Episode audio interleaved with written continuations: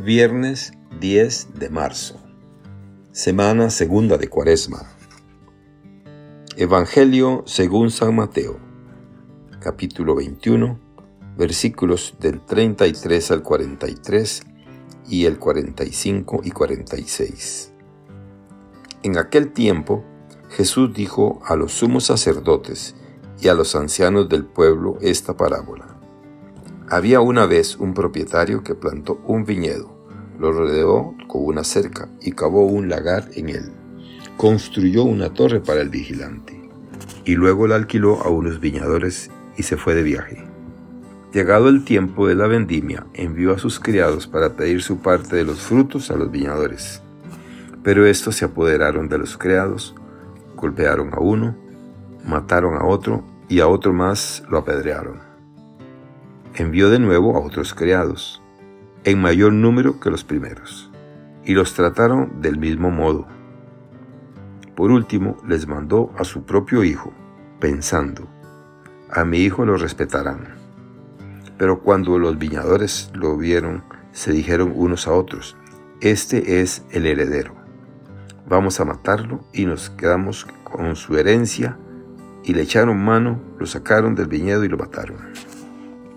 Ahora díganme, cuando vuelva el dueño del viñedo, ¿qué hará con esos viñadores? Ellos le respondieron, dará muerte terrible a esos desalmados y arrendará el viñedo a otros viñadores que le entreguen los frutos a su tiempo.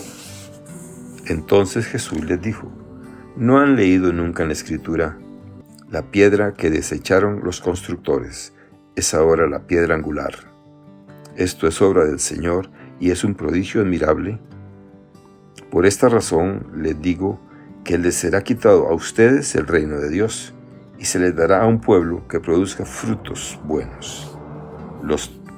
Al oír estas palabras, los sumos sacerdotes y los fariseos comprendieron que Jesús las decía por ellos y quisieron aprenderlo, pero tuvieron miedo a la multitud, pues era tenido por un profeta. Palabra del Señor. Gloria a ti, Señor Jesús. Reflexión. La parábola de los viñadores homicidas es un relato en el que Jesús va descubriendo con acentos alegóricos la historia de Dios con su pueblo elegido. Es una historia triste. Dios lo había cuidado desde el comienzo con todo cariño. Era su viña preferida Esperaba hacer de ellos un pueblo ejemplar por su justicia y su fidelidad. Serían una gran luz para todos los pueblos.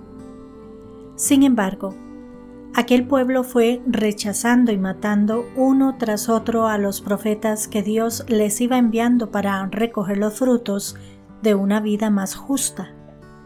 Por último, en un gesto increíble de amor, les envió a su propio Hijo, pero los dirigentes de aquel pueblo terminaron con él.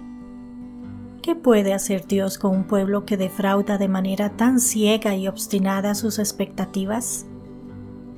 Los dirigentes religiosos que están escuchando atentamente el relato responden espontáneamente en los mismos términos de la parábola. El Señor de la viña no puede hacer otra cosa que dar muerte a aquellos labradores y poner su viña en manos de otros. Jesús saca rápidamente una conclusión que no esperan. Por eso yo os digo que se os quitará a vosotros el reino de Dios y se le dará a un pueblo que produzca frutos. Comentaristas y predicadores han interpretado con frecuencia la parábola de Jesús como la reafirmación de la iglesia cristiana como el nuevo Israel después del pueblo judío que, después de la destrucción de Jerusalén el año 70, se ha dispersado por todo el mundo. Sin embargo, la parábola está hablando también de nosotros. Una lectura honesta del texto nos obliga a hacernos graves preguntas. ¿Estamos produciendo en nuestros tiempos los frutos que Dios espera de su pueblo?